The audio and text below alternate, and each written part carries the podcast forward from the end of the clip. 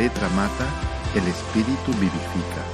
Mensaje de la palabra de Dios por el pastor Julián Esquina en la Iglesia Evangélica Bautista de Córdoba, España, 4 de agosto de 2019.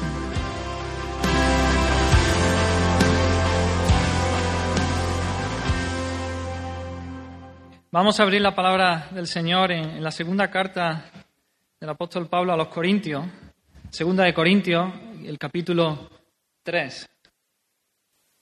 Segunda de Corintios, capítulo 3. Y en sus dos cartas a los Corintios, Pablo hace una defensa de su apostolado, de su ministerio. Porque a Corinto habían llegado ciertos apóstoles, falsos maestros, que estaban criticando a Pablo, intentando deminar la autoridad de Pablo. Ellos eran los judaizantes, estaban intentando mezclar la ley y la gracia. Así que enseñaban que había que observar ciertas partes de la ley para poder ser plenamente aceptados por Dios, para poder tener esa comunión con Dios. Así, en este tercer capítulo de la segunda carta de Pablo a los Corintios, eh, él hace un contraste entre el antiguo pacto y el nuevo pacto, entre la ley y el Evangelio, y demuestra la superioridad del nuevo pacto sobre el antiguo, la superioridad del Evangelio sobre la ley. Un pacto es la manera, la manera como Dios ha, querido relacionarse con los hombres. Un pacto es un acuerdo entre dos personas. entran en pacto y, quedan relacionadas una con otra. Pero no, es así en el sentido bíblico, ya que en un pacto ordinario las partes que entran en ese pacto, en ese acuerdo, entran en igualdad. Sin embargo, el sentido bíblico, quien toma la iniciativa siempre es Dios. Se acerca a la humanidad y en autoridad ofrece una relación bajo ciertas condiciones que, los hombres no pueden iniciar ni alterar, sino simplemente aceptar o rechazar. Así un pacto es una promesa que Dios da, una promesa dada por Dios y a la, a la que Él mismo interpone un juramento. Y es muy importante observar que Dios siempre es el que toma la iniciativa, Dios siempre es el que se acerca a su pueblo para hacer pactos con Él, con el fin de bendecirlo, con el fin de buscar el bienestar de ellos. Así tenemos, por un lado, el antiguo pacto, que es ese sistema legal entregado por Dios a, Moisés. Y este pacto era condicional. Estaba condicionada, la bendición estaba condicionada a la obediencia. Era un pacto de obras. Acepto, le, le dio la ley, acepto y vivirás. Se trataba de un acuerdo entre Dios y el pueblo de Israel y Dios prometió bendecir a la nación. Se comprometió a bendecir al pueblo si éste obedecía la ley de Dios.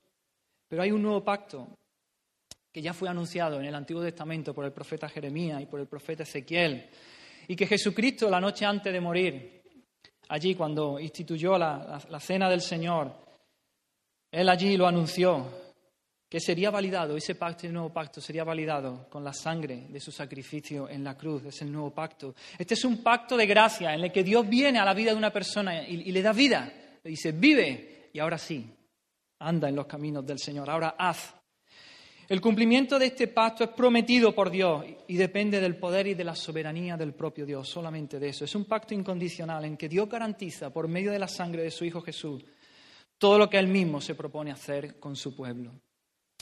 Bien, y habiendo hecho esta pequeña introducción, vamos a leer ahora sí el texto.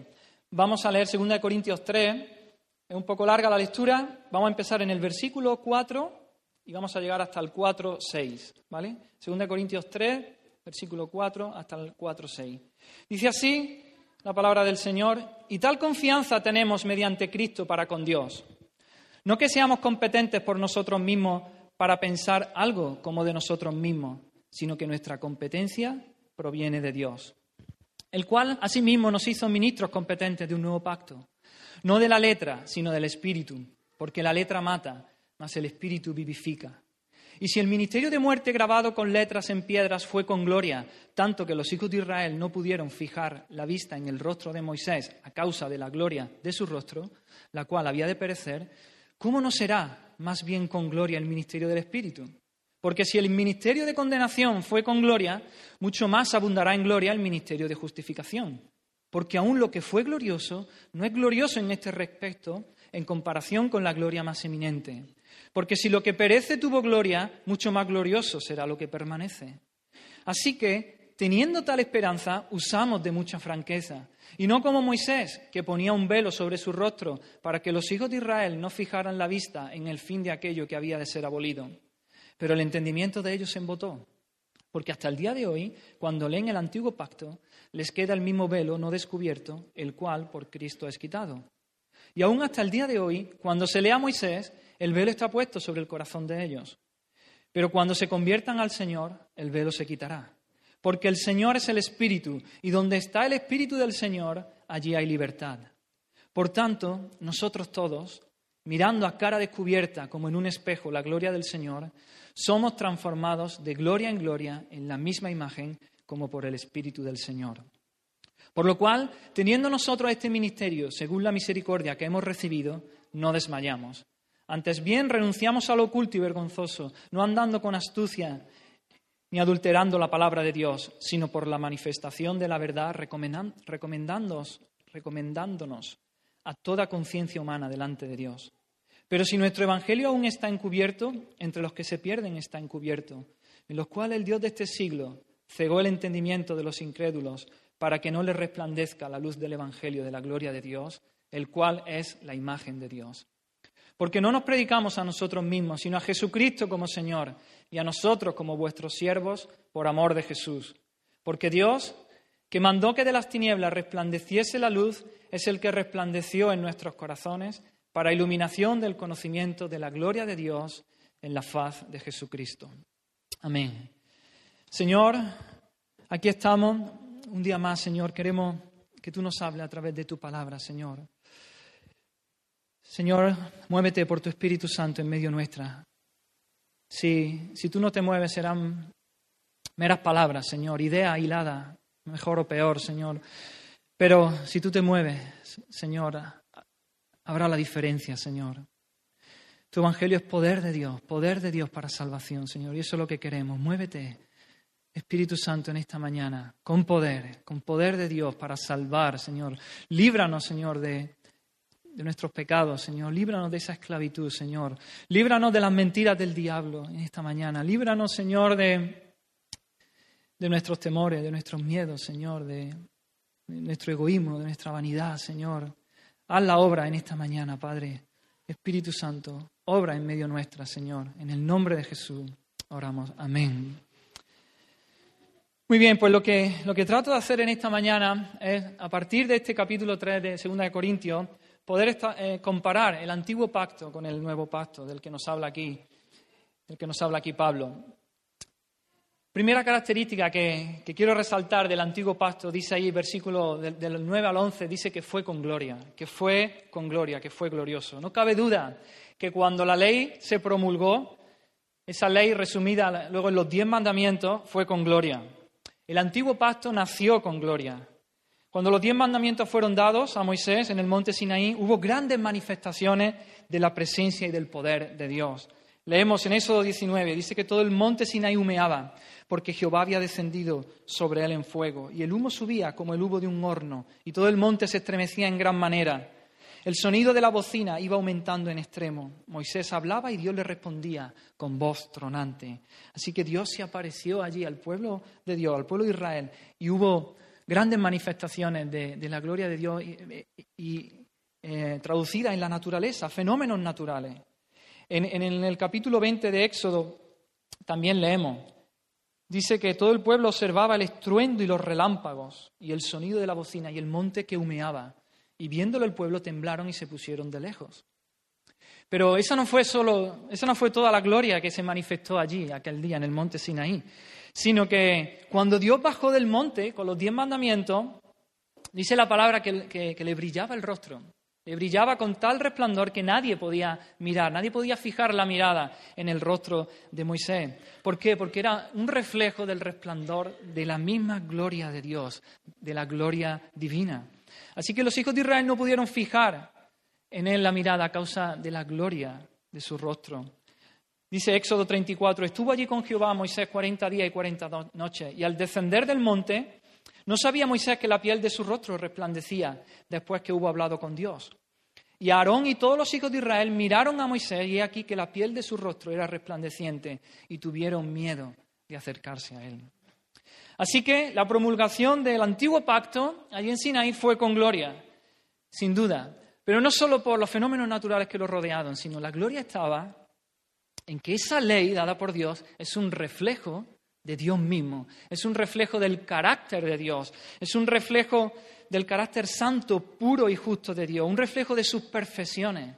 Y ahí hay gloria, ahí hay mucha gloria. El rostro de Moisés brillaba debido a que había estado hablando con Dios, cara a cara, allí expuesto a la gloria de Dios.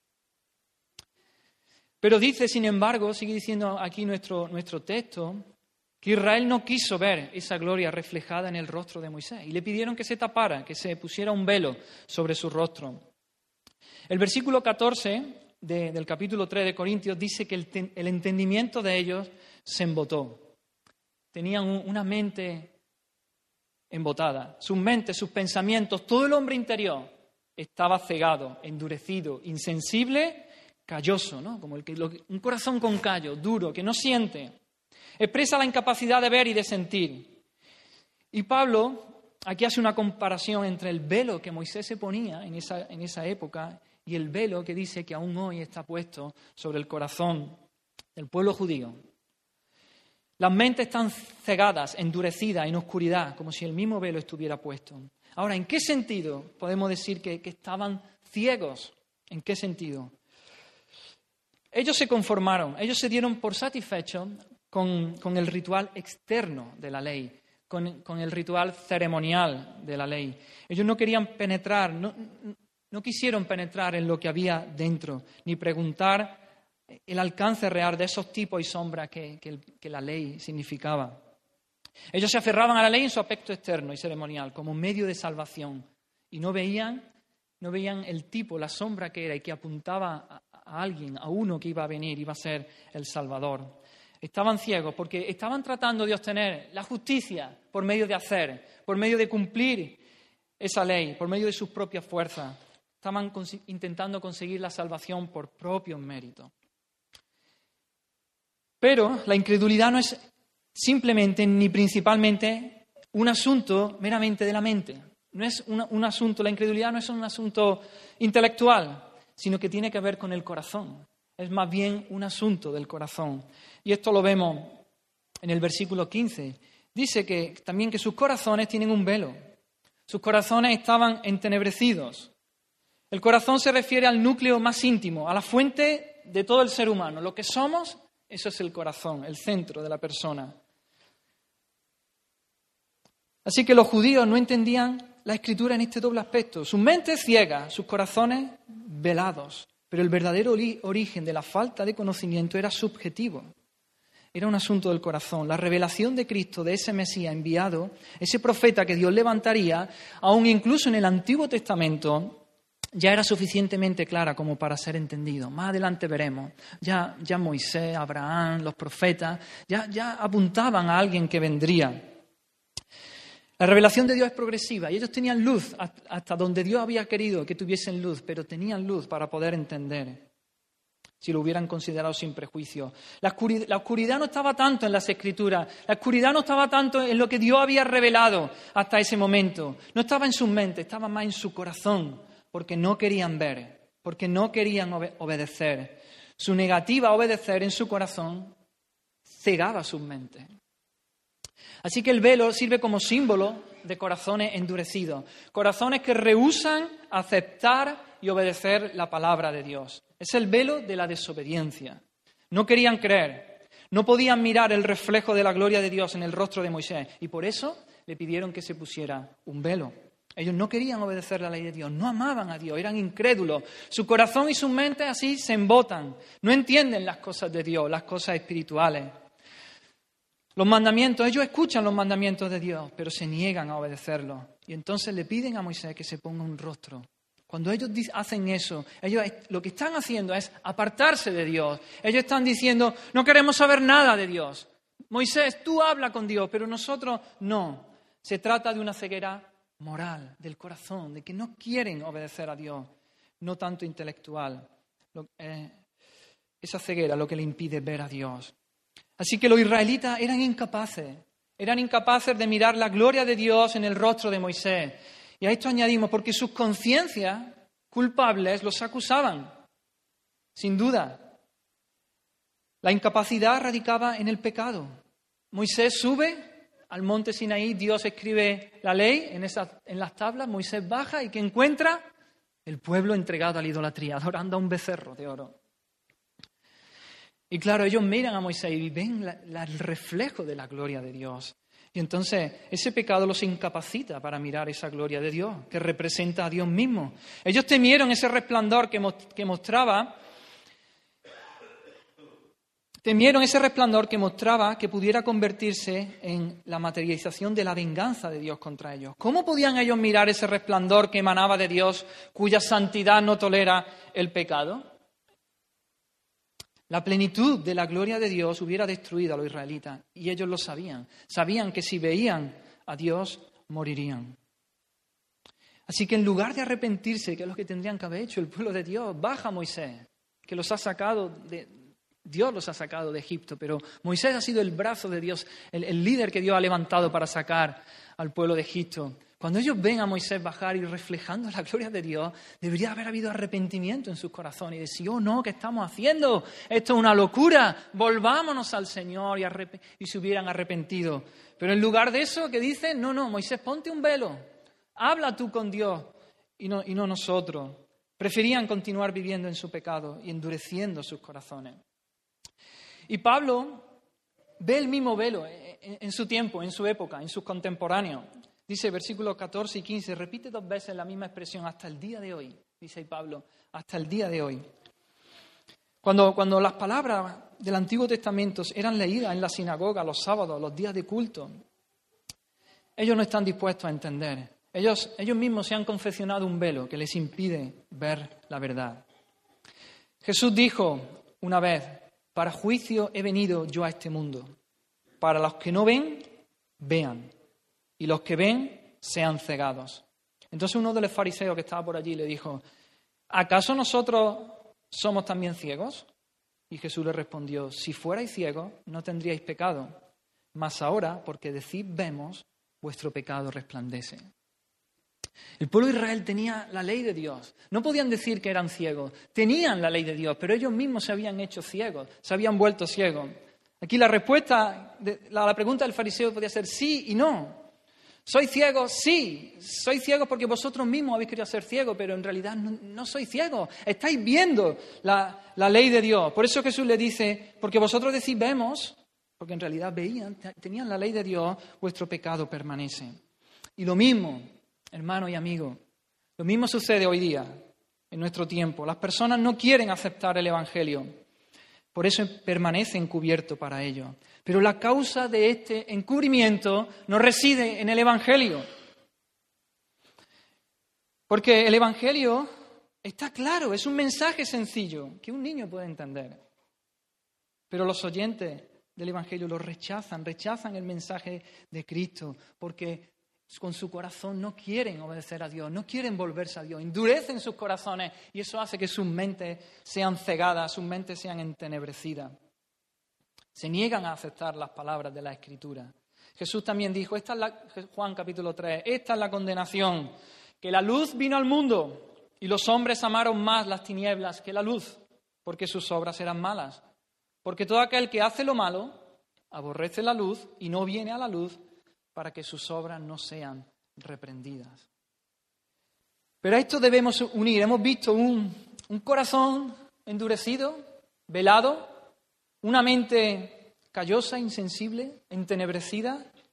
Pero a ello, en el capítulo 4, versículo 4, hemos leído, el Dios de este mundo, Satanás, que ciega sus mentes para que no puedan entender las escrituras. Estas personas que, endurecen su corazón, ciegan sus mentes, están a merced del Dios de este mundo, del diablo, y, colabora en esa, en esa actividad de cegarlos aún más. El diablo hace su obra y ciega sus mentes, la mente de los incrédulos, para que no puedan ver la luz del Evangelio, para que no entiendan el mensaje de la Escritura. El diablo quiere mantenerlos en perpetuas tinieblas allí para que no les resplandezca la luz del Evangelio, de la gloria de Dios, y así sean salvos. Satanás empieza a poner barreras en la mente de las personas, ya sea la nube de la soberbia, del orgullo, ya sea la nube de la rebelión contra Dios, ya sea la de la propia justicia. Decir, yo soy bueno, yo soy buena persona. El diablo los ciega. Hace cualquier cosa para obstaculizar que la luz del Evangelio resplandezca en sus corazones y que los, Satanás no quiere que los hombres sean salvos. Y por último podemos añadir, si, cuando las personas siguen empestiñadas, ¿no? diríamos, e, e, en esta rebeldía, en esta obstinación en contra de Dios, puede llegar el momento en que Dios eh, haga un juicio sobre esas personas. Isaías capítulo 6, leemos, Dios le dice allá al profeta, anda y di a este pueblo, hablando del pueblo de Israel, anda y di a este pueblo, oíd bien y no entendáis. Ved, por cierto, mas no comprendáis. Engruesa el corazón de este pueblo y agrava sus oídos y ciega sus ojos para que no vean con sus ojos, ni oiga con sus oídos, ni su corazón entienda, ni se convierta y haya para él sanidad. Palabras duras de parte de, de parte de Dios. Está diciendo, ellos, ellos siguen ahí en rebeldía, pues. Los voy a volver ciegos totalmente. Voy a endurecer su corazón completamente. Vemos aquí el juicio de Dios que cegó los ojos espirituales de los israelitas debido a su incredulidad persistente y continua. Y esa misma verdad la vemos en el Nuevo Testamento, en Romanos capítulo 1. ¿no? Dice, habiendo conocido a Dios, no le glorificaron como a Dios ni le dieron gracia, sino que se envanecieron en sus razonamientos. ¿Veis? La mente, una mente vana. Y su necio corazón fue entenebrecido. Su corazón a ciega, a oscura, su mente vana. ¿Y qué sigue diciendo luego? Dice, por lo cual Dios, Dios los entregó a la inmundicia, a la concupiscencia, y sigue diciendo, pecados y maldades que los hombres hacen. Dios dice, ¿eso es lo que quiere? Ahí tiene. Juicio de Dios y lo entrega a los deseos de su corazón, a su pecado. Y versículo 28 dice, como ellos no aprobaron tener en cuenta a Dios, Dios los entregó a una mente reprobada para hacer cosas que no convienen. Y ahí sigue. Así que hemos visto que, el, antiguo pacto fue con gloria, sobre todo porque es, la ley es un reflejo de la gloria de Dios, del carácter de Dios, del carácter santo, justo de Dios. Pero los israelitas y las personas hoy día no quieren tienen un corazón velado que no quieren obedecer a Dios, sus mentes se ciegan, el diablo colabora en esa, en esa obra y puede llegar, si, persisten en su incredulidad, en su obstinación, en alejarse de Dios, Dios puede emitir ese juicio de, entregarlos a, sus deseos y a sus pasiones. Otro, pero otro de los términos que vemos aquí, versículo 6 del tercer capítulo,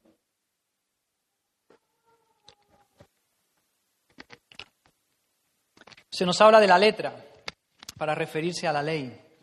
El antiguo pacto era un documento escrito, así que cuando se habla de la letra se está refiriendo a la ley porque es un documento escrito. Estaba grabado en tablas de piedra y un documento escrito siempre es algo externo.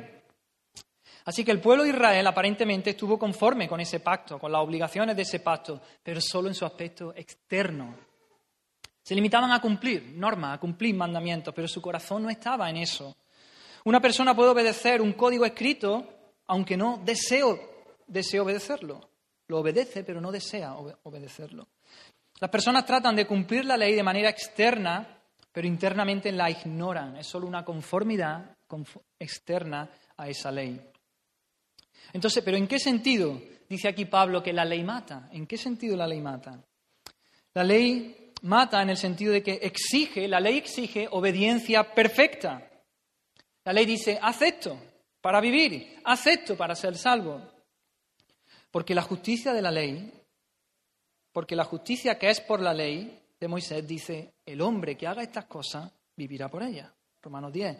Y la ley no es de fe, sino que dice, el que hiciere estas cosas vivirá por ellas. Gálatas 3. Como no hay nadie, no hay nadie que preste una perfecta obediencia a la ley, la ley nos condena, la ley nos mata. Sobre el, infractor pronuncia una sentencia de muerte y en ese sentido la ley, la letra mata, la ley es nuestra sentencia de muerte. Pero no solo eso, la ley nos mata en el sentido de que nos sabemos expuestos a la justa ira de Dios. La ley produce el conocimiento de que somos pecadores, esa conciencia de pecado, por lo tanto nos condena. y nos sentimos expuestos a la ira, a la justa ira de Dios. En ese sentido también nos mata. Pero también nos mata en el sentido de que nos deja sin esperanza. La ley nos mata porque nos deja sin esperanza, exaspera al alma, nos roba el aliento, nos coloca en una atmósfera irrespirable, que nos falta el aliento. Es un quiero y no puedo, ¿no? Es, eh, no puedo obedecer de manera perfecta la ley de Dios y en ese sentido nos mata.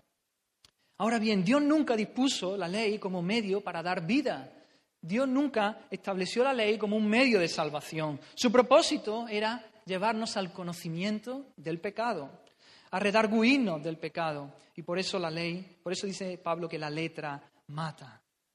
La ley me mata porque me pide cumplir algo que no puedo cumplir, pero porque no quiero cumplir, como hemos visto, porque tengo un corazón duro que no quiere. No estoy capacitado, pero esa incapacidad es una incapacidad moral. No estoy capacitado para cumplir debido a mi estado caído, a mi dureza de corazón, a mi naturaleza pecaminosa. Pero el problema no está en la ley. La ley no es mala, la ley es justa, la ley es ese reflejo que hemos dicho de la gloria de Dios. Por lo tanto, la ley, dice Pablo, que es, es santa, el mandamiento es santo, es justo, es bueno, la ley es espiritual. El problema está en mí, que yo soy carnal, vendido al pecado. Ese es el problema. Por eso la ley condena a todos los hombres, a todos. Porque nadie obedece todos sus santos preceptos de una manera perfecta.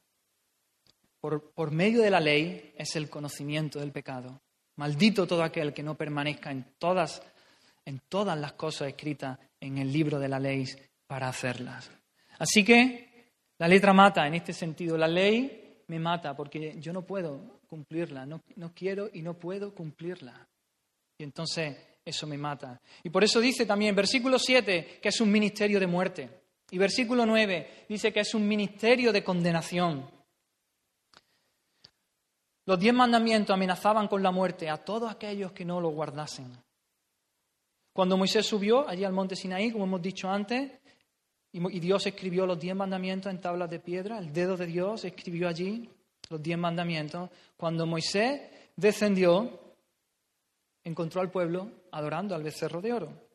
El pueblo había quebrantado la ley de Dios, así que la ira de Dios se encendió en contra del pueblo y ¿qué sucedió? Murieron tres mil personas. El pecado trae la muerte. El no obedecer la ley de Dios nos lleva a la muerte. Es un ministerio de condenación. Por su incredulidad y desobediencia, a lo largo de luego 40 años en el desierto, toda la generación de israelitas que había salido de Egipto, todos, todos murieron allí en el desierto. Estuvieron todos condenados a perecer. Así que por eso le llama Pablo aquí, el, el antiguo pacto es un, es un ministerio de muerte, es un ministerio de condenación. Trae condenación a todos los hombres porque nadie puede guardar la ley a la perfección. Otra característica que, nos dice aquí Pablo en este capítulo del antiguo pacto es que perece, que es pasajero. Lo vemos varias veces, capítulos, versículos 7, 11 y 13. El antiguo pacto fue con gloria, sin duda, ya lo hemos dicho, ¿no? Fue con gloria, pero era una gloria que había de perecer. Estaba claro que sería una gloria pasajera. Era algo transitorio, era algo evanescente. Moisés nos dice Pablo aquí, Moisés se cubría la cara con un velo para que el pueblo no fijara la vista en el fin de aquello que era pasajero, no viera cómo esa gloria se iba desvaneciendo poco a poco, la gloria que irradiaba su rostro. Pablo nos quiere transmitir aquí la idea de que la gloria del antiguo pacto, esa relación entre Dios y su pueblo, era por naturaleza perecedera. Estaba destinada a ser superada, no como lo falso por lo correcto, es decir, la ley la ley no es que era falsa y ahora el Evangelio es correcto, no, no, no, sino, sino como lo incompleto por lo completo, lo provisional por lo definitivo.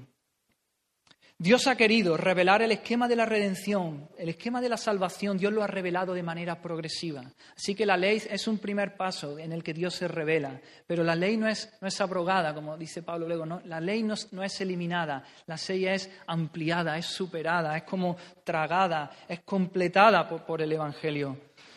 La revelación que vino por medio de Moisés era verdadera, era importante, pero no era sino parcial. La que nos ha traído Jesucristo, esa sí es la revelación completa y definitiva de Dios. Así que el antiguo pacto no fue abolido, sino es como si hubiera sido tragado, como algo que ha sido expandido y ampliado. Pablo enseña eh, a lo largo de todo el Nuevo Testamento que el plan de salvación ha sido el mismo siempre desde el principio, que Cristo era la propiciación por los pecados cometidos tanto bajo el antiguo pacto como bajo el nuevo pacto.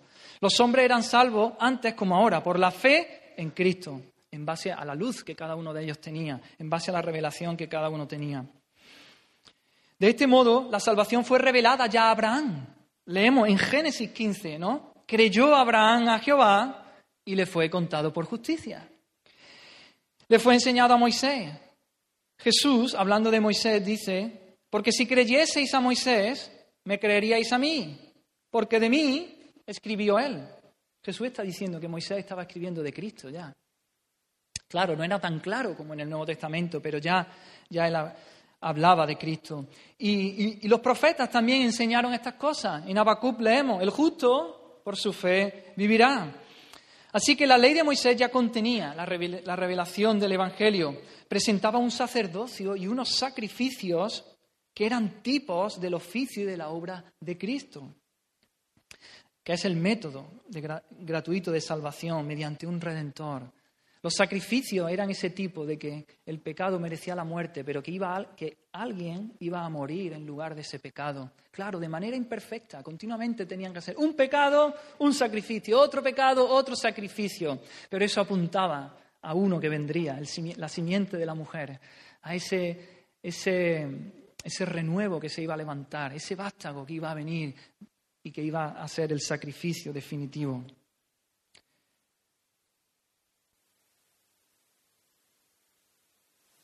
La ley enseñaba todas estas cosas.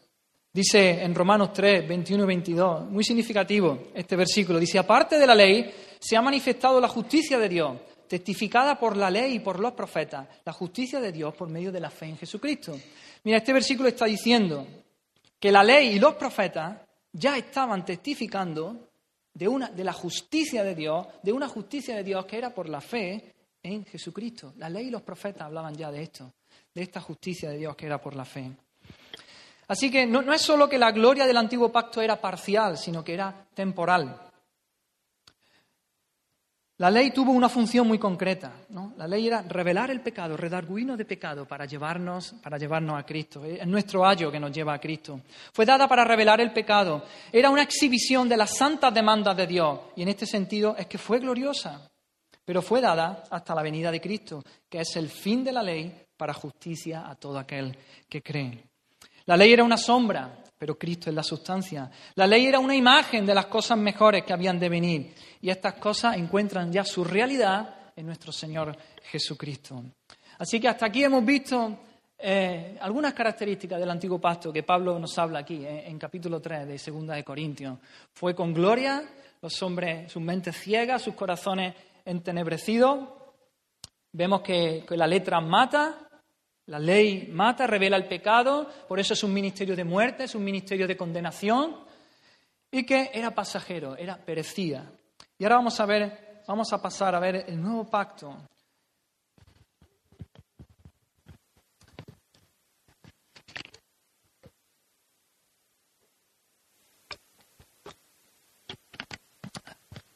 El antiguo pacto lo ha identificado Pablo con las letras. Y el nuevo, pacto, versículo 6, él lo identifica con el Espíritu.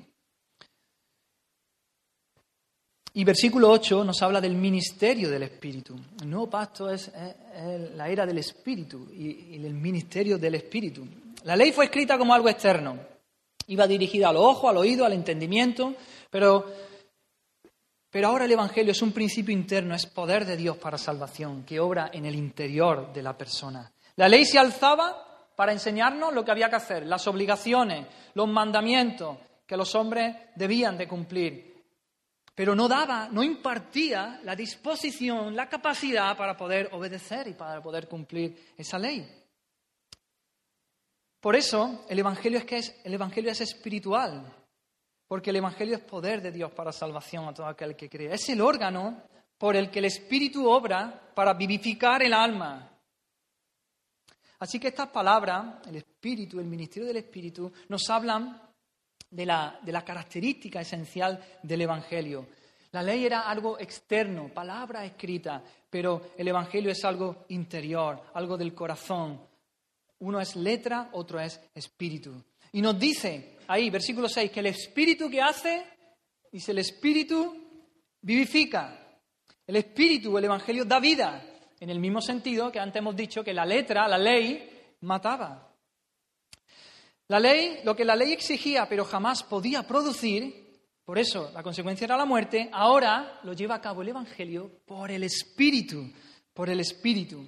Trae vida, vivifica. La obra del Espíritu produce un cambio en nuestro corazón, en el corazón mismo, un cambio interno. Por eso hemos de distinguir entre la conformidad externa a la ley y la obediencia interna por el Espíritu. Una persona puede obedecer de manera externa la ley, pero puede no, como antes hemos dicho, puede no querer obedecerla, puede no, amarlo. Y eso es lo que sucedía con el pueblo de Israel en el antiguo pacto. Pero ahora en el nuevo pacto, por el Espíritu viene, cambia nuestro corazón y ama esa ley y quiere obedecerla y ama obedecerla. Ahora bien, la ley no es descartada, como ya hemos dicho antes. La ley no es abrogada, no es mm, suprimida. Jesús dijo, no penséis en el sermón del monte, no penséis que he venido para abrogar la ley o los profetas, no he venido para abrogar, sino para cumplir. Dios no Jesús no vino a suspender la ley, a quitar la ley, sino a cumplirla. Y Jesús sigue diciendo ahí en ese sermón del monte, oísteis que fue dicho, pero yo os digo, oísteis que fue dicho, pero yo os digo. Y él dice, oíste que fue dicho, no cometerás adulterio. Pero yo os digo que cualquiera que mira a una mujer para codiciarla en su corazón ya adulteró con ella. Oíste que fue dicho, no matarás. Pero yo digo que cualquiera que se, que se enoja, que se enfada contra, contra su hermano y lo insulta y le llama necio, es como si hubiera cometido asesinato, es ya culpable. Oíste que fue dicho, Amarás a tu prójimo, pero aborrecerás a tu enemigo. Pero yo digo, amad a vuestro enemigo, a los que os persiguen, a los que os maltratan. Ese es el, carácter interno de la ley. Jesús no suprime la ley. Jesús explica la ley, la lleva a su verdadero sentido, a su verdadero significado, amplía la ley, no solamente a la conformidad externa, sino a amarla de corazón y a obedecerla. Eso es lo que Jesús viene, a hacer. Jesús no elimina la ley, la lleva a su verdadera expresión. No, no la deja en, la, en la mera expresión formal y externa, sino la explica para que la obedezcamos de corazón, de manera interna. Y esto solo es posible, hermano, por el Espíritu de Dios. Esto solo es posible cuando el Espíritu Santo viene y da vida al creyente. Te da vida, da vida al pueblo de Dios y le da ese poder para no solo cumplir de manera externa la ley, sino para amarla sino para amarla, para vivirla, obedecerla de corazón. Y esa es la profecía del profeta Ezequiel en el capítulo 36. Pondré dentro de vosotros mi espíritu. Pondré dentro de vosotros mi espíritu. Por eso es el ministerio del espíritu.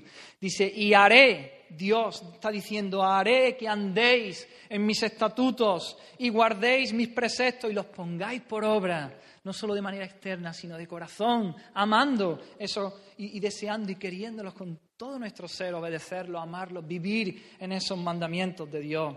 El Espíritu Santo hace que el creyente comprenda todas las implicaciones de la ley de Dios.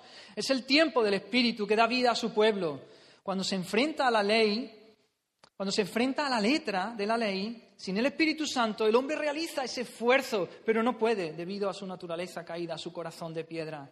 Pero si Dios lo hace nacer de lo alto, si Dios viene y te cambia el corazón duro de piedra por un corazón de carne y, te da el Espíritu dentro de ti, viene su vida, te da la fuerza, te da el poder, la capacidad para amar la ley, para cumplirla, no de manera perfecta, pero sí de manera sincera.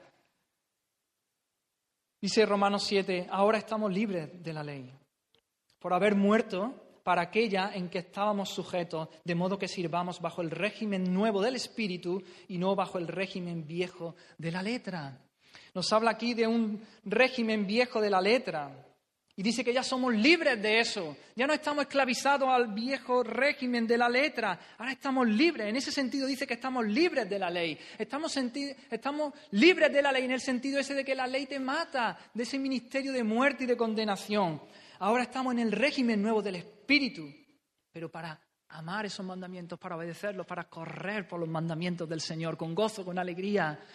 Aleluya.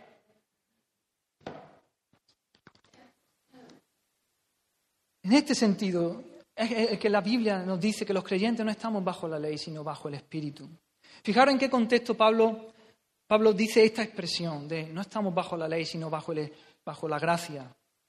No estamos bajo la ley, sino bajo la gracia. Dice, no reine pues el pecado en vuestro cuerpo mortal, de modo que lo obedezcáis en sus, en sus concupiscencias, ni tampoco presentéis vuestros miembros al pecado como instrumentos de iniquidad, sino presentaos vosotros mismos a Dios como vivo de entre los muertos y vuestros miembros a Dios como instrumentos de justicia. Porque el pecado no se enseñoreará de vosotros, pues no estáis bajo la ley, sino bajo la gracia.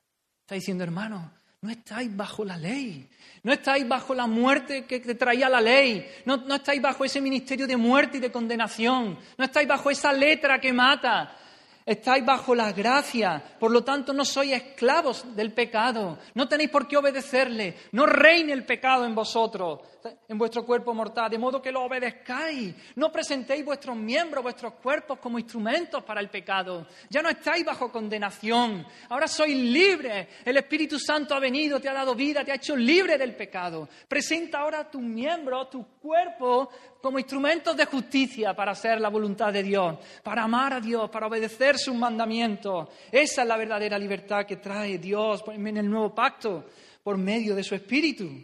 Aleluya. Gracias Señor. La ley no ha desaparecido porque es, es la voluntad de Dios. La ley lo que no es es el medio de salvación, pero la ley es la voluntad de Dios. Siempre porque es un reflejo, vuelvo a decir, de su carácter. ¿Cómo va a desaparecer la ley? La ley es un reflejo del carácter santo, justo, puro, perfecto de Dios. Pero la ley no es el medio de salvación. La ley es tan obligatoria ahora como siempre, pero la clave es el ministerio del Espíritu. El ministerio del Espíritu. El Espíritu viene a la vida del creyente, le cambia el corazón, le hace nacer de nuevo, le hace nacer de Dios, lo hace una nueva persona, le hace una nueva criatura que lo capacita por el Espíritu para obedecer la ley de Dios y para obedecerla por amor, por amor. Esa es una clave importante, por amor. Dios viene, nos da nueva vida, nos libra de la esclavitud al pecado y nos hace sus hijos. Así que ahora la relación que tenemos es la de un hijo con su padre, no es la de un esclavo con su, con su señor, que lo maltrata y lo esclaviza, sino la de un hijo con su padre. Así que el creyente ya no es ese criminal culpable que ha quebrantado la ley de Dios, sino su Hijo, a quien Dios ama. La relación, por lo tanto, es una relación de amor, no es una relación de obediencia servil. Ahora, en el nuevo pacto, la relación es amor a Dios y amor al prójimo, y esto es el cumplimiento de la ley. Dice en Romanos 13, no debáis a nadie nada, sino el amaros unos a otros. Porque el que ama al prójimo ha cumplido la ley. Porque no adulterarás, no matarás, no hurtarás, no dirás falso testimonio, no codiciarás y cualquier otro mandamiento, en esta sentencia se resume. Amarás a tu prójimo como a ti mismo. El amor no hace mal al prójimo. Así que el cumplimiento de la ley es el amor. Y en Gálatas 5 dice, porque toda la ley en esta sola palabra se cumple. Amarás a tu prójimo como a ti mismo. Así que hermano, el cumplimiento de la ley es el amor. Amor a Dios y amor al prójimo. Y aunque en estos textos solamente se nombra, se cita el amor al prójimo, solo se dice, solo se habla del amor al prójimo, ¿de dónde es que fluye ese amor al prójimo? Sino del amor de Dios, del amor de Dios. Dios nos ha amado a nosotros y es por eso que podemos amar a Dios y al prójimo. ¿Acordáis esa escena? Uno vino a Jesús y le dijo, Maestro, ¿cuál es el gran mandamiento de la ley? Y Jesús le dijo, amarás al Señor tu Dios con todo tu corazón y con toda tu alma y con toda tu mente. Este es el primero y grande mandamiento y el segundo es semejante, amarás a tu prójimo como a ti mismo. De estos dos mandamientos depende toda la ley y los profetas. Así que amor a Dios y amor al, amor al prójimo. Y Juan nos dice en su primera carta, capítulo 4, dice, nosotros le amamos a Él, porque Él nos amó primero. Y si alguno dice, yo amo a Dios y aborrece a su hermano, es mentiroso. Pues el que no ama a su hermano, a quien ha visto, ¿cómo puede amar a Dios a quien no ha visto? Y nosotros tenemos este mandamiento de Él. El que ama a Dios, ame también a su hermano. Así que nos está diciendo, el cumplimiento de la ley es el amor al prójimo. El cumplimiento de la ley es el amor al prójimo. Pero tú demuestras, pero tú demuestras que amas al prójimo porque estás amando a Dios. Ah, puedo amar al prójimo porque Dios me ha amado a mí primero con ese amor y yo ese amor yo también amo a Dios y, por amor a Dios amo al prójimo. Porque si quiero encontrar mi motivación para amar al prójimo en el amor simplemente, no, eso no va a funcionar. Tengo que encontrar mi motivación en que Dios me amó a mí primero. Y yo amo a Dios y por eso amo al prójimo. Así que el nuevo pacto es el, la era del Espíritu. Es el ministerio del Espíritu, como hemos visto. Pero también se nos, habla en el versículo 9 del ministerio de justificación. O quizá mejor traducido sería ministerio de justicia.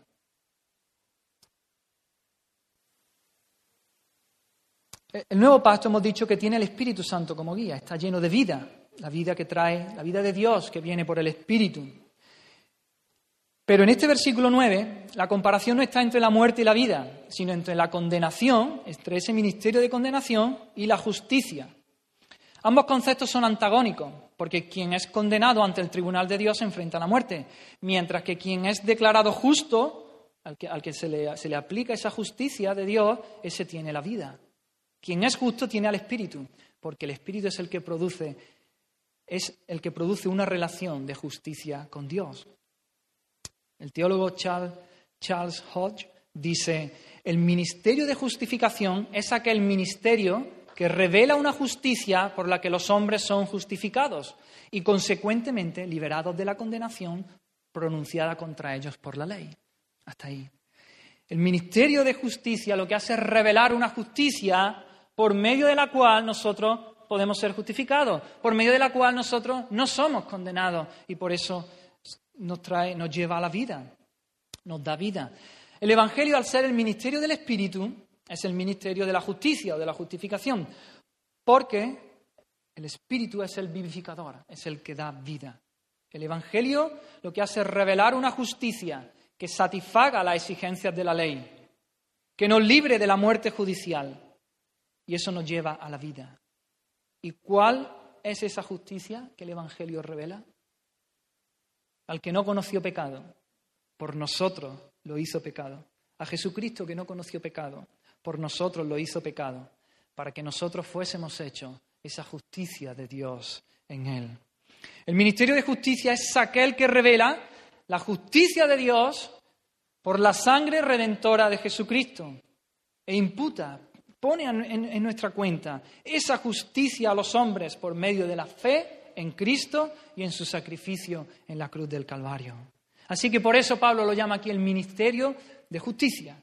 Es, la era del Espíritu, es el, ministerio del Espíritu y es el ministerio de justicia. Y una tercera característica de este nuevo pacto dice que, es una, que tiene una gloria mucho más eminente que el antiguo pacto. Es una gloria que la supera. Mira que es difícil de superar porque hemos dicho que era un reflejo de la gloria de Dios. Pero es que el nuevo pacto es Jesús, que es Dios mismo viniendo. Es la gloria viniendo aquí a vivir entre nosotros y esa es una gloria muchísimo, muchísimo, muchísimo mayor. La gloria, está claro que la gloria conferida al ministerio de condenación, al antiguo pacto, no es nada comparada con la del ministerio de justicia. La gloria del ministerio de justicia de Dios eclipsa ampliamente la gloria del ministerio que nos llevó a la condenación. Aunque en un sentido la ley es gloriosa, la ley fue con gloria, pero cuando la comparamos con la más eminente gloria del nuevo pacto, en realidad parece que no fue gloriosa, se queda como en nada. Este versículo 10, en el versículo 10, se nos hace la comparación de estas dos glorias y nos dice, mira, cuando ponemos una gloria al lado de la otra gloria, es que no hay color, es que no hay lugar. La del nuevo pacto sobrepasa con mucho a la, del antiguo pacto. A.T. Robertson dice, la mayor gloria empaña a la menor. En comparación, el antiguo pacto no parece haber tenido gloria en absoluto debido a la superabundante gloria del nuevo pacto. Y Deney dice, cuando el sol resplandece con toda su fuerza, no hay otra gloria en el cielo. Así es, ¿verdad? El, el sol al mediodía, en su cenit, no hay gloria, ni estrella, ni luna, ni nada. Cristo, Él es la imagen del Dios invisible, Él es la imagen de Dios, el sol de justicia, allí, brillando, eclipsa la gloria de la ley en el antiguo pacto y cualquier otra cosa. Así que Pablo dice que este nuevo pacto tiene una gloria que supera la del antiguo pacto, es una gloria más eminente, pero además dice, versículo 11, nos da otra característica que dice que permanece para siempre, que permanece. El, el antiguo pacto era pasajera, la gloria, pero este permanecerá para siempre. Dice, la gloria del Evangelio nunca se desvanecerá, nunca se empañará. Se contrasta aquí el carácter transitorio y fugaz de la ley con el carácter permanente del Evangelio. El ministerio del antiguo pacto fue con gloria, pero era pasajera, perecía. Pero la gloria de este nuevo pacto permanece, es permanente. El versículo 10 nos hablaba del grado de gloria, pero en este se nos habla de la duración de la gloria. El antiguo pacto tenía gloria, pero hemos visto antes, la del nuevo pacto tiene una gloria mucho mayor. Pero, ahí nos hablaba del grado de gloria, pero ahora se nos habla de la duración de la gloria. La, de antes, la del antiguo pacto era pasajera, esta durará para siempre. Otra característica, vemos eh, en este nuevo pacto, ese velo que hay en el corazón es quitado, ese velo es quitado por Cristo. La dificultad para comprender el viejo pacto desaparece cuando alguien acude a Cristo. Nuevamente, Hodge dice, las escrituras del Antiguo Testamento son comprensibles únicamente cuando se comprenden como prediciendo y prefigurando a Cristo. El conocimiento de Cristo quita el velo del Antiguo Testamento. Aquellos que aún viven en el antiguo pacto tienen el velo en su corazón. Aún están tratando de hacer, de hacer, de obtener justicia por medio de, hacer, de cumplir la ley en sus propias fuerzas, lejos de Cristo. Pero cuando el velo sea quitado por el Señor, entonces se darán cuenta de que la obra ya ha sido acabada. La obra ya ha sido hecha por Cristo allí en la cruz del Calvario. Así que el velo de su corazón aquel por el cual ellos están tratando de conseguir la salvación por sus propios méritos, será quitado. Cuando se vuelvan al Señor, cuando se conviertan al Señor, será quitado y correrán a los brazos del Señor en busca de, misericordia y de gracia. Cuando se vuelvan al Señor aceptando a Jesús como el Mesías, entonces el velo se quita, la oscuridad se va, amanece la verdad de todos los tipos y sombras de los que la ley era y que encuentran su cumplimiento en Jesús, en el Hijo de Dios. Así que no, aquí en este capítulo 3, Pablo nos está diciendo que Moisés, cuando estaba con la gente, tenía un velo puesto. Pero cuando dice, cuando entraba para hablar con, con Dios, se quitaba el velo. Y aquí parece que Pablo está haciendo esa, esa analogía, ¿no? esa comparación. Está diciendo, mira, cuando la gente cuando las personas se vuelven al Señor, es como Moisés cuando se volvía al Señor quitaba el velo. Las personas mientras están lejos del Señor llevan el velo puesto en su corazón, pero cuando se vuelvan al Señor ese velo se quitará, ese velo será removido y todo se, tornará luminoso y comprensible. Solo una relación viva con Cristo es que quita el velo que cubre ese antiguo pacto. Y rechazar a Cristo causa que el velo todavía permanezca puesto en el corazón. Y en el versículo, en el versículo 6 del capítulo 4, allí vemos que hay una referencia clara de Pablo a la creación en Génesis 1. Pablo, Pablo, usa la creación como una ilustración de lo que sucede en la nueva creación. Él compara la conversión de un pecador con la entrada de la luz en el amanecer de la creación. Dios originalmente creó al hombre inocente, pero el pecado entró y con ello vinieron las tinieblas. Y de la misma manera, la oscuridad se cernía sobre el caos antes de en la creación. Nos dice Génesis capítulo 1, versículo 2. La tierra estaba desordenada y vacía. Y dice, y las tinieblas estaban sobre la faz del abismo. ¿Pero qué? Hasta que Dios dijo, sea la luz. Y cuando Dios habla, cuando Dios da una orden, sea la luz, se hizo la luz y las tinieblas se fueron. Y Pablo está haciendo aquí una analogía de la misma manera cuando Dios viene por el Espíritu a la vida de una persona, Dios sopla y dice, sea la luz. Y entonces el velo se va la oscuridad, desaparecen y la persona se rinde, se rinde a Cristo. Eso es el ministerio del Espíritu, ese es el, eh, el ministerio de justicia, eso es el nuevo pacto. Y entonces, solo entonces, cuando Dios viene por su espíritu y quita esas tinieblas, ilumina sus mentes, es el que resplandece en el corazón y que ilumina, ilumina, dice, el conocimiento de la gloria de Dios en la faz de Jesucristo. La gloria de Dios. La gloria de Dios es esa, la divina majestad, las excelencias de Dios, que es el único objeto adecuado de adoración, de admiración. La gloria de Dios, como la revela Jesucristo, es lo que los hombres ven cuando viene el Espíritu de Dios. Es lo que los hombres son capacitados para ver. La gloria de Dios en la faz de Jesucristo. Una vez más, Charles Hodge dice, la gloria de Cristo es la suma de todas las excelencias, divinas y humanas, que se centran en su persona y hacen de él el centro de, irradiación del universo la más clara manifestación de Dios a sus criaturas, el objeto de la suprema admiración, adoración y amor a todos los seres inteligentes y especialmente a sus santos. Oh, ver la gloria de Dios, no hay la gloria de Dios en la faz de Jesucristo, no hay mayor deleite, no hay mayor gozo, no hay mayor placer que ese.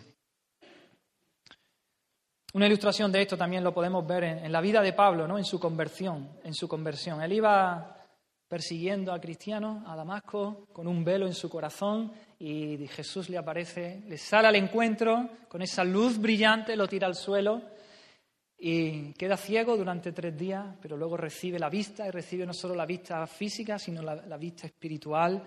Y él se vuelve al Señor y luego Dios lo manda de vuelta, dice, para que abras los ojos de los gentiles y, se vuelvan de las tinieblas a la luz.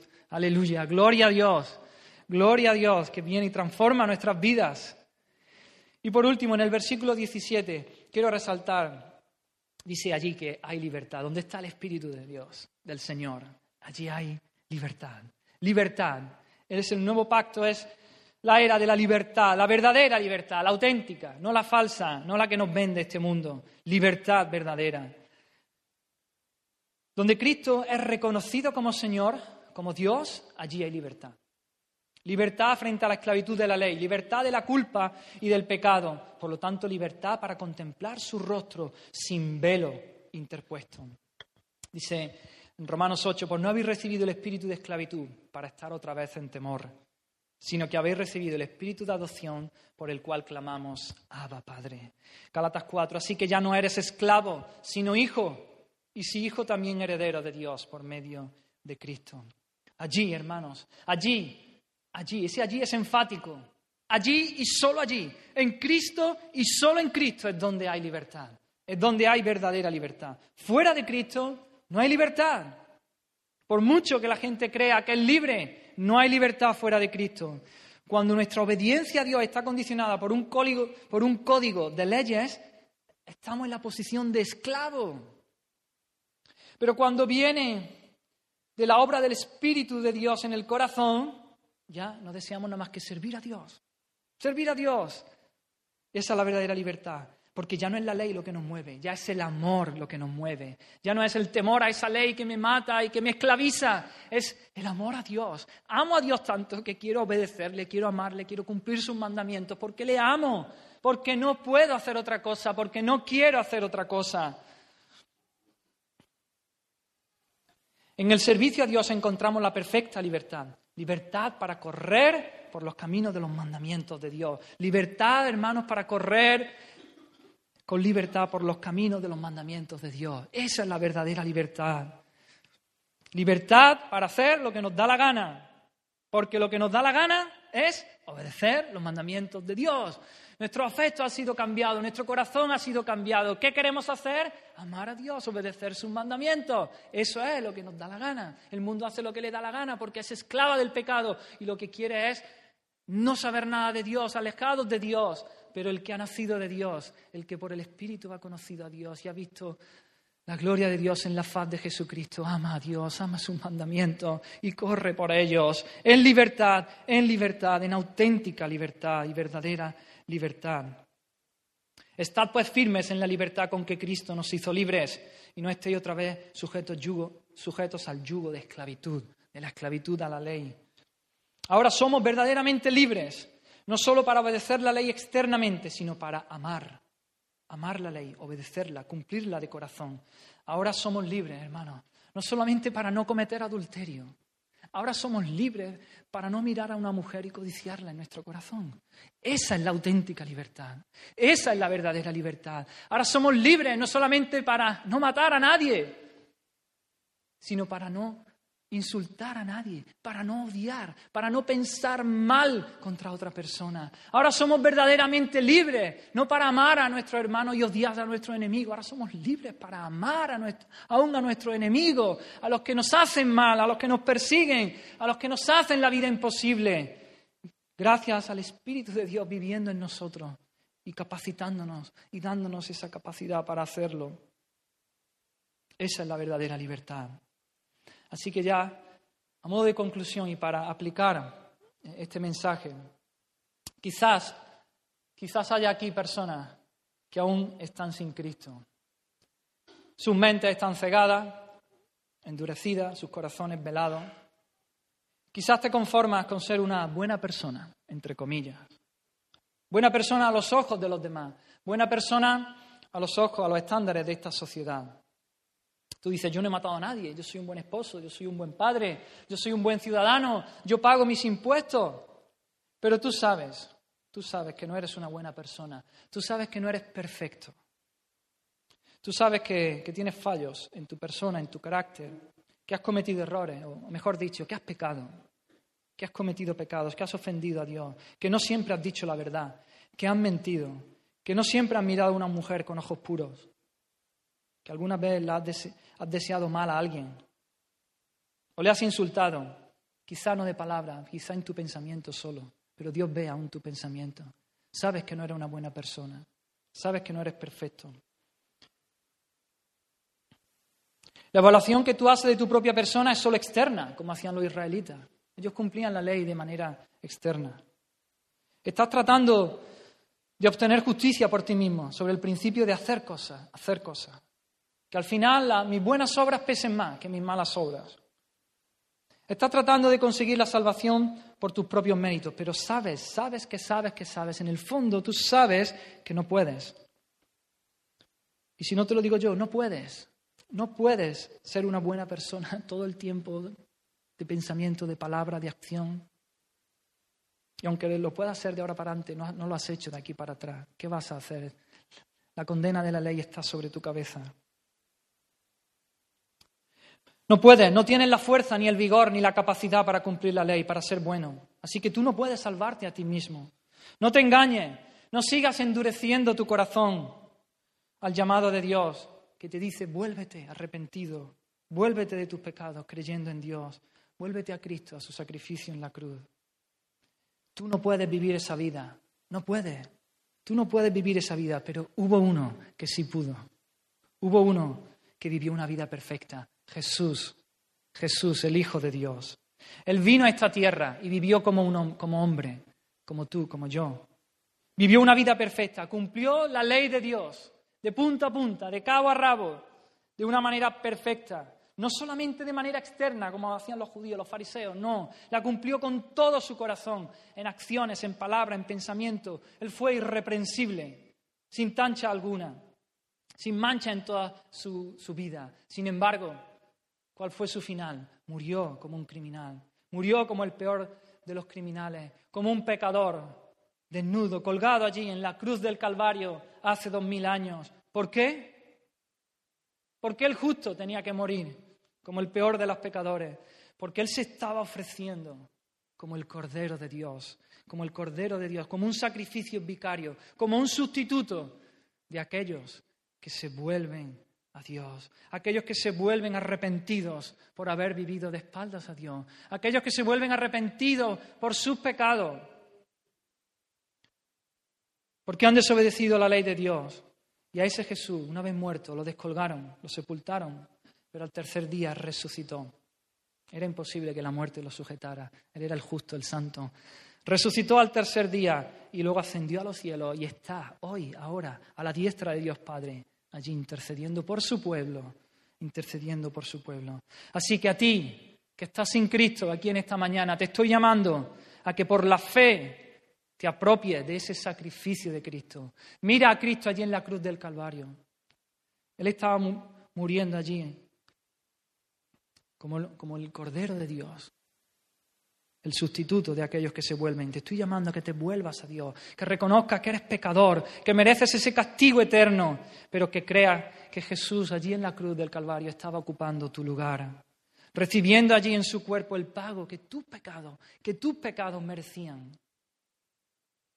Pero no solo eso, si te acercas por la fe a Cristo, ahí no queda la cosa. Aquellos que se vuelven por la fe y vienen a Cristo reciben su justicia, ese ministerio de justicia. No solo tus pecados son perdonados, sino que Dios pone en tu cuenta, a tu favor, en tu saldo, la vida perfecta de Cristo. Toda su buena obra desde que nació hasta que murió, esa vida perfecta en obra, en acciones, en pensamiento, en motivaciones, Dios la pone sobre ti. Todas las buenas obras que Cristo hizo durante su vida en la tierra son tuyas, si vienes arrepentido por la fe a Cristo. Oh, qué intercambio, glorioso intercambio. Tus pecados sobre los hombros de Cristo, la justicia de Cristo sobre tus hombros. Arrepiéntete de tus pecados, mira a Cristo, vuélvete a Él. No tardes, no siga endureciendo tu corazón, no sigas cegando tu mente. No vaya a ser que un día sea demasiado tarde.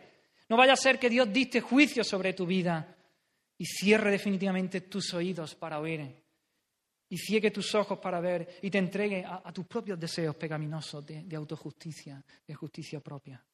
Vuélvete a Cristo. Pero quizás también haya aquí personas que están en Cristo, que han nacido de nuevo, que el velo de su corazón fue quitado, pero que se han ido deslizando poco a poco, olvidando estas gloriosas verdades que hemos estado viendo en esta mañana, olvidando quiénes son, olvidando quién es Cristo, olvidando lo que Cristo hizo por ella, descuidando su vida espiritual. Y están en el nuevo pacto, pero están viviendo como si estuvieran en el antiguo pacto. Quizás si miras tu vida, ves que solo estás cumpliendo la ley, pero de manera externa. Quizás lees tu Biblia, pero de manera mecánica, haces una oración, pero de manera superficial, vienes a los cultos, pero te es una pesada carga. Quizá miras tu vida y te das cuenta de que estás tratando de salvarte a ti mismo. Estás tratando de hacer muchas cosas buenas para que Dios te salve. Quizá obedecer la palabra de Dios te es una carga pesadísima, es una losa sobre ti de toneladas. Quizás miras tu vida y ves que tu amor por Dios se ha apagado, que solo quedan unos rescoldos que están a punto de apagarse. Si este es tu caso en esta mañana, te hago el mismo llamado. Ven a Cristo. Levanta tu mirada a Jesús clavado en la cruz del Calvario, sufriendo el castigo de tus pecados, perdonando todos tus pecados, poniendo tu cuenta, en tu cuenta, su justicia. Ven a la cruz y encuentra allí el vigor, hermano. Ven a la cruz, encuentra allí el vigor, el poder, la capacidad para amar la palabra de Dios, para vivir la palabra de Dios, para que no sea esa losa pesada Encuentra allí la fuerza, la capacidad, el poder para vivir la vida en el Espíritu, para no vivir en esclavitud, no vivir bajo el yugo de la ley que pone sobre tus hombros. Mira a Cristo, enamórate una vez más de Él y sírvele por amor. Vive para Él por amor, ámale, deleítate en Él. Hay preparada para ti una vida plena, una vida abundante, llena de libertad, de gozo, de esperanza. No vivas arrastrando los pies acude a Cristo, ven a la cruz. Y por el Espíritu, vive en el Espíritu, llénate del Espíritu Santo. Y por último, quizás haya aquí personas que están en Cristo y viven en el nuevo pacto, andan en el Espíritu, han sido justificados y disfrutan de esa justicia de Cristo. Viven en libertad, pero no en una libertad para pecar, sino una libertad para amar, para obedecer a Dios y a su ley. Acuden cada día a la cruz y miran a Cristo para encontrar allí la fuerza y el vigor para vivir una vida en santidad. No son perfectos, caen, pecan, pero luchan con todo su ser para hacerlo, para vivir para Dios en santidad y en pureza, y saben que saben que saben que son salvos, que el Señor ha muerto en su lugar, que Cristo murió en su lugar y que hay perdón de pecados para ellos. Cristo pagó la deuda que tenían Cristo pagó la deuda allí en la cruz. Saben que sus pecados han sido perdonados. Saben que tienen la justicia de Dios a su favor. Que no tienen que hacer nada para ganarse su salvación. Que ya son salvos. Cristo lo hizo todo. Cristo exhaló allí en la cruz del Calvario ese grito. Consumado es. Ya está hecho. Consumado es. No hay nada más que tengas que hacer. Pero aman a Dios tanto. Aman a Dios tanto que viven para Él viven para Él, verdaderamente libres, en libertad, viviendo para Dios y amándole. Le obedecen, le aman porque es su gozo, es su deleite, es su alegría. No quieren hacer otra cosa.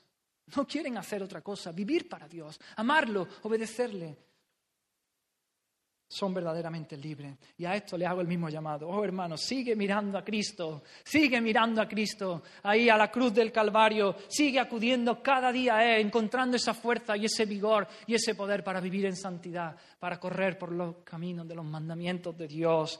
Sigue fortaleciéndote por el Espíritu en Dios para vivir esa vida en santidad y en libertad. Aleluya, amén. Vamos a orar, hermano. Señor, gracias por tu obra preciosa por Cristo allí en la cruz del Calvario. Gracias, Señor. Oh, Señor, aplica esta palabra, Señor, en los corazones de cada uno de, los que están aquí oyendo, Señor, de los que escuchan, Señor. Espíritu Santo, trae libertad, trae verdadera libertad, quita el velo del corazón, que tu luz, Señor, entre en las mentes y pueda traer libertad, Señor. Trae salvación, Señor.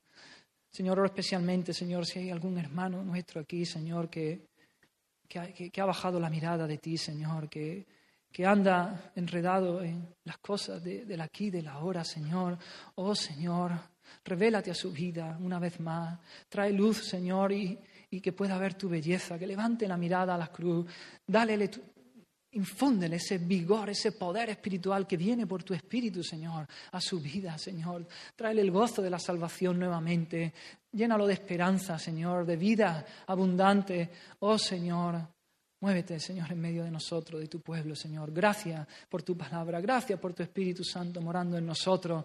Ayúdanos a seguir viviendo en el Espíritu, andando en el Espíritu, mirándola, poniendo nuestra mirada en las cosas de arriba, poniendo la mirada en ti, Señor. Oh, Señor, te alabamos, te amamos, Señor. Ven pronto, Señor. En el nombre de Jesús oramos. Amén, Señor. Amén. Fija tus ojos en tan lleno de gracia y amor. Y lo terrenal